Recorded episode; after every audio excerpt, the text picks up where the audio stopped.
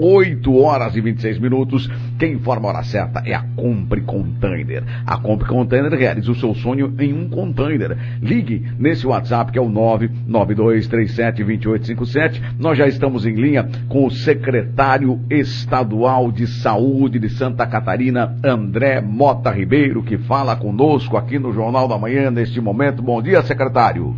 Bom dia, Saúl. Bom dia, ouvintes da rádio e do Jornal da Manhã. É uma, uma satisfação poder conversar com vocês para a gente discutir um pouquinho a saúde aí do nosso estado, da nossa região. Exatamente. Então, depois, uma semana depois do senhor ter estado aqui com o governador Carlos Moisés, visitaram os hospitais, visitaram o Ruth Cardoso, Marieta, conversaram com os prefeitos da Anfre.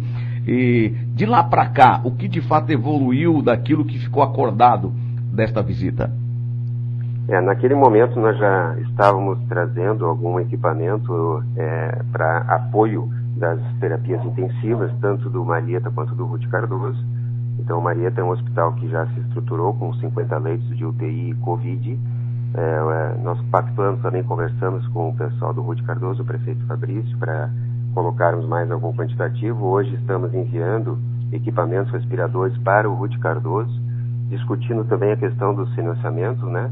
Responsabilidades municipais e estaduais. Foi uma conversa bastante interessante de aproximação de necessidade, de diálogo para a construção.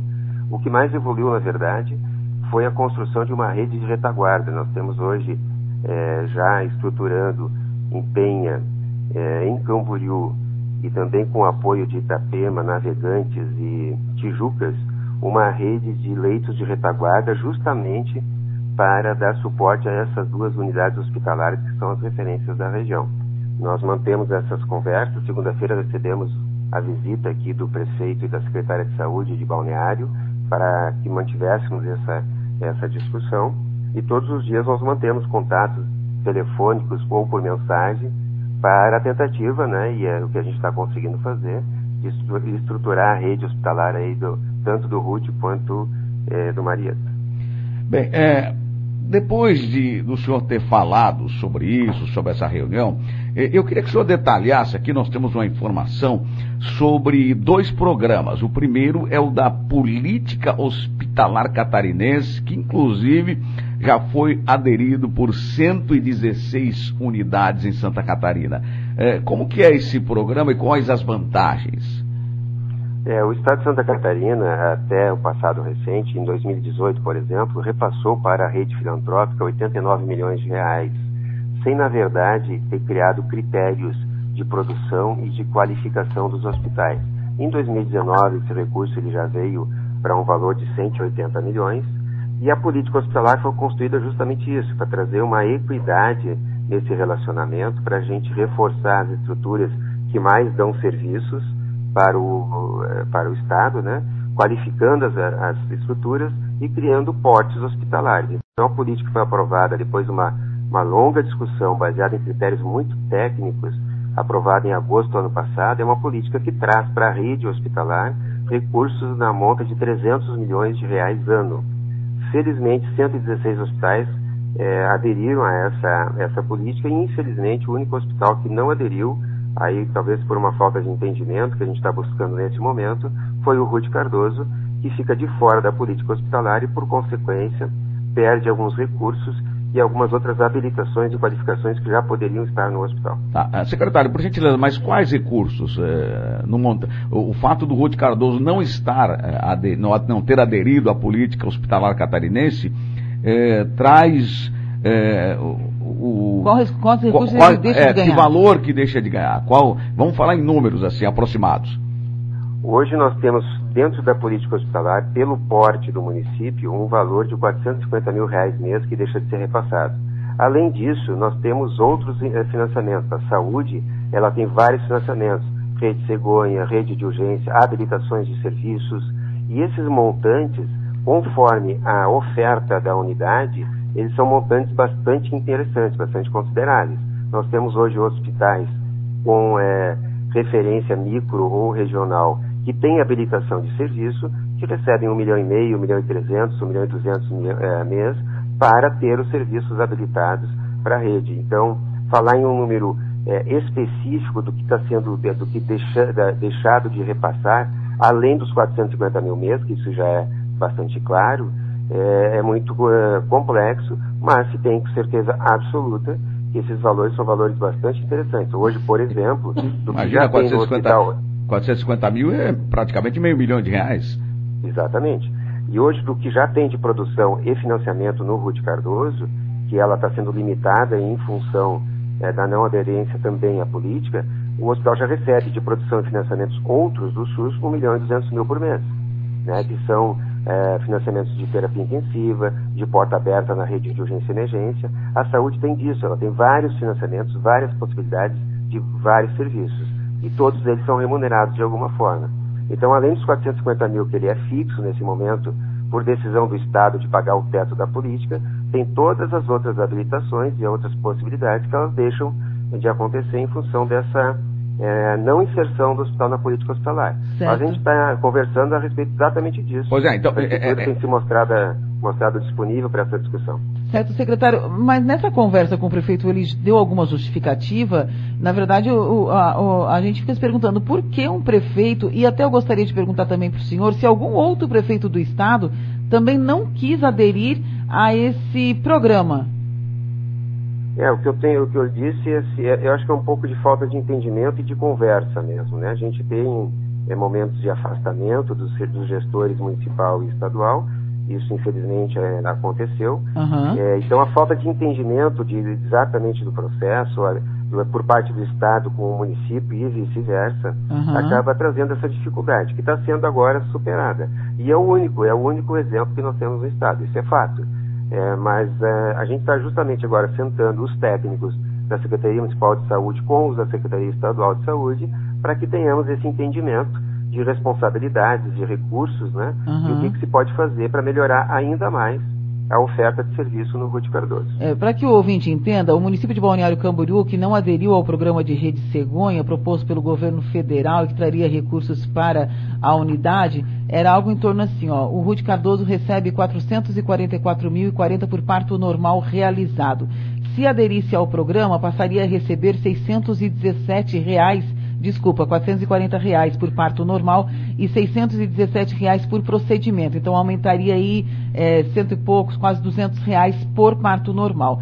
Em caso de cesárea, o valor de R$ 545,73 passaria para R$ 890,94. E o valor da anestesia do, praticamente dobraria de R$ 48,30 para R$ 96,60 por procedimento. Então, para que o ouvinte entenda o que, que, isso significou não participar, não aderir a esse programa. Agora, também, secretário, é, também existe aí um sequestro de um milhão de reais de recursos públicos em conta corrente que o município está é, acionando o governo do estado. Confere essa informação? Confere. Essa, é, é uma ação que ela já iniciou ano passado, justamente é, por, por, esse afastamento né, e essa falta de diálogo, que infelizmente aconteceu. Ah, a gente tem discutido isso com o próprio prefeito, com a Secretaria Municipal de Saúde e o hospital, que nós precisamos chegar a um acordo para que o hospital entre na política hospitalar e não se passe por esse tipo de situação, né, porque não, não é justo até que se discuta desta forma, é, tendo em vista que o Estado olha para todos os hospitais, para todas as regiões, de uma forma igualitária. A gente precisa passar ter um critério, um critério que seja justo para todos. Então, quando um hospital ele sequestra recurso do Estado é, fora daquilo que foi já apontado ou pactuado, esse recurso acaba faltando em algum outro ambiente, talvez é, com impacto tão forte quanto, né? Mas essa é uma discussão que está sendo que está acontecendo. A gente é, não fomos nós que fizemos essa ação e nós estamos discutindo justamente isso, que ela se extinga de alguma forma e o Rude Cardoso participe da política hospitalar com todos os benefícios e as atribuições que isso vai trazer. Bem, é, secretário, é o seguinte, é, é, o que o senhor nos fala aqui, e confirma as informações que já tínhamos, nos deixa um tanto quanto preocupados, porque é um dinheiro que poderia estar entrando, ajudando, principalmente no momento como este. Mas a rede cegonha, para uma para uma unidade hospitalar aderir à Rede Cegonha, esse é um programa do governo federal, tem que ser via Estado, via Secretaria de Saúde, ou, ou isso é diretamente com o Ministério da Saúde? Todos os serviços dentro do Estado de Santa Catarina, eles são pactuados. A saúde tem vários fóruns de discussão. Então, aí na região dos senhores tem a CIR, que é a Comissão Intergestores Regional, e tem o Plano de Ação Regional na Saúde. Então, isso é planejado, é pactuado entre os municípios, os secretários municipais de saúde participam dessa discussão.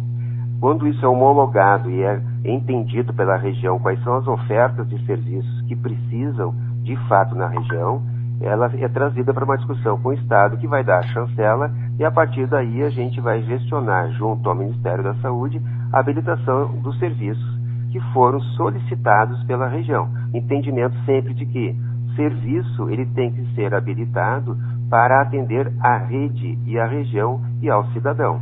Então isso vem de uma pactuação, isso é característica da saúde, são discussões, planejamentos que são depois homologados com o Estado e habilitados pelo ente federal. Esse é o, é o trâmite. E é dessa forma que as coisas acontecem na região do Senhor. Certo. É, vamos agora passar para. Vamos voltar ao assunto. É claro que esse assunto ainda vai render e também, é, dependendo das circunstâncias, nós vamos falar com o prefeito Fabrício, com a secretária de saúde de Balneário Camboriú, até porque a gente quer saber por que que... Entender, né? Por que que não recebe, tem 450 mil reais por mês para receber para o hospital, no momento difícil, por que que não recebe? Por que não aderir a É, por que não aderir ao, ao programa Rede Cegonha, por que não aderir à política hospitalar catarinense? A gente vai fazer esses questionamentos. É, agora vamos falar de um assunto daquela reunião. É, como que ficou então a questão dos leitos de UTI retaguarda? Adequada para a instalação desses leitos, habilitação desses leitos? É, vamos lá, não existe leito de UTI retaguarda. Quando eu falo retaguarda, talvez eu não tenha sido claro, me desculpe por isso. Leito de retaguarda é leito clínico. Sim, é, é aquele do HCC, né? Tem que ter a isso. compensação. Para cada um leito de UTI precisa ter três de retaguarda. É mais ou menos, exatamente, Sim. é mais ou menos esse o cálculo. Então, o Estado, os hospitais no entorno que já estão na política hospitalar, eles recebem o teto dessa política hospitalar também para fazer retaguarda e mais um valor por leito ocupado. Hoje o Ministério da Saúde determina que o valor por leito ocupado ele, ele vai a cada leito trazer 9 mil reais de recurso para dentro da unidade hospitalar por mês.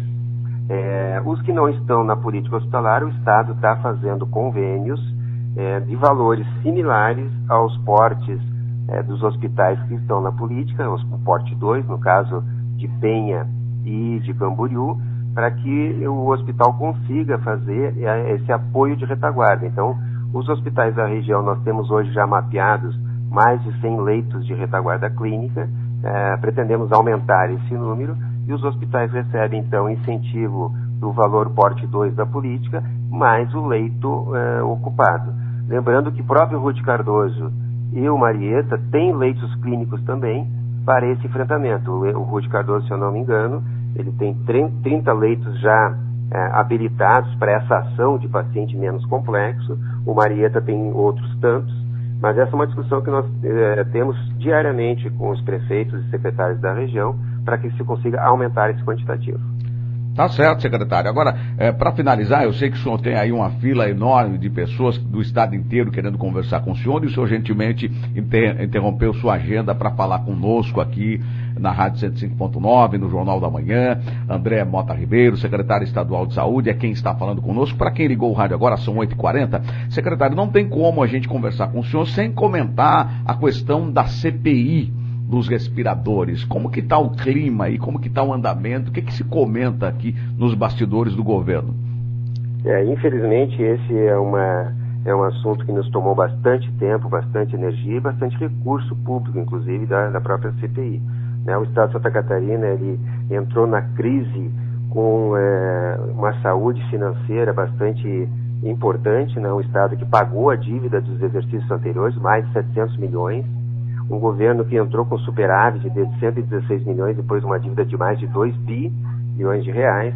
Foram milhares de contratos e milhares de aquisições feitas e uma delas apresentou problema. Quando o Estado percebeu que havia problema, o próprio Estado abriu uma sindicância no dia 22 de abril para entender se já se havia de fato algum fato que necessitasse de uma ação posterior. Isso está em andamento né, uma CPI que ela, ela corre em paralelo a uma investigação dos órgãos que precisam investigar esse assunto, mas eu lhe confesso que nesse momento nós estamos focados é, em construção de serviço para trazer segurança para a população. Eu tenho certeza que dano ao erário público vai ser recuperado, essa é a ordem do governador e é a intenção do Estado, é um fato que precisa ser esclarecido, mas existem vários outros fatos importantes e que são louváveis do Estado, e a gente só está nessa situação nesse momento porque o Estado foi é, eficaz, eficiente e entrou com o pé direito na crise. Nós poderíamos estar sofrendo muito mais nesse momento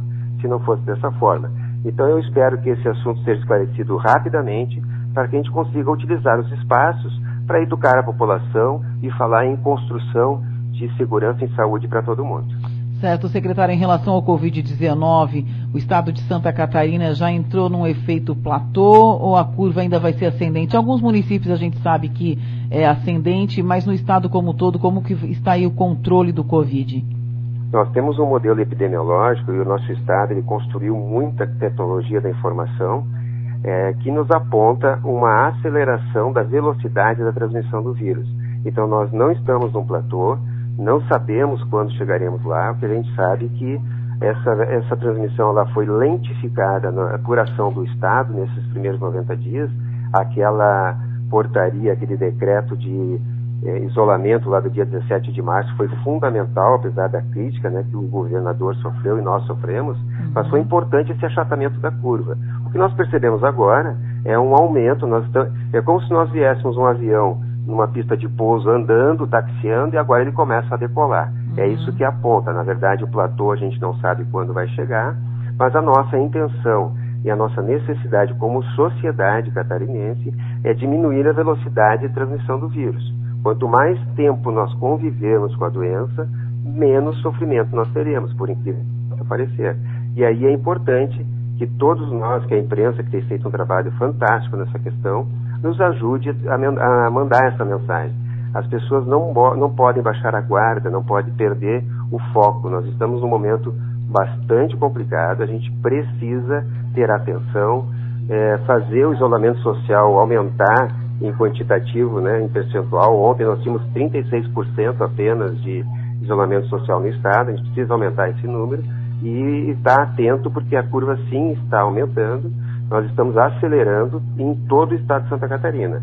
E depende de todos nós a diminuição dessa velocidade de transmissão do vírus. Certo, então, secretário, eu agradeço a sua entrevista aqui no Jornal da Manhã, a sua participação. É, muito obrigada pela gentileza de ceder o seu horário, estamos à disposição e acompanhando também, acompanhando a CPI, acompanhando o seu trabalho, acompanhando aqui ah, os hospitais e vendo o desenrolar dos fatos e esperando, esperando que tudo isso passe logo, principalmente essa situação do Covid, que a vida volte ao normal e bom trabalho para o senhor também. Muito obrigado, eu agradeço a oportunidade e mais uma vez faço o apelo que a gente mantenha a vigilância em saúde, por favor. Muito obrigado, bom trabalho a todos. Muito obrigado. Uh, secretário André Mota Ribeiro, secretário do Estado de Santa Catarina, responsável pela pasta da saúde, Fabiana Ismânia, são 8h44. É, apenas para fazer algumas observações aqui que são necessárias nesse caso é, eu acho uma coisa um tanto quanto é, difícil você ser o responsável no Estado pela saúde e ter que se reportar na cidade onde você mora, que é Florianópolis, a um regramento totalmente diferente. Estou falando nisso nas questões de que há tipo, para cada região, há um tipo de regra. Em Florianópolis, o secretário municipal é maior do que o estadual, que é quem dá as regras. Não, mas é porque daí depende de como está a situação do Covid-19 em cada cidade, nesse sentido. Agora, em relação ao secretário ainda, porque ele já foi ouvido pela CPI, né, e ele deixou claro que ele não participou de nenhum processo de compra. Então, ele não estava nesse momento participando como secretário quando tudo isso começou, esse escândalo. Então, por isso que a gente também não ficou muito em cima da CPI, porque ele está vivendo um outro momento dentro da Secretaria de Saúde. Ele não era o secretário na época, mas que realmente eles estão fazendo um trabalho de volta, é, um caminho de volta, na verdade, bem falando, é um trabalho bem difícil, mas espero que eles consigam, porque o Estado, o Estado indo bem, todos nós vamos bem, né, David Santos? Nosso comentarista político David Santos, que depois também, antes de terminar o jornal, quero falar com ele sobre isso.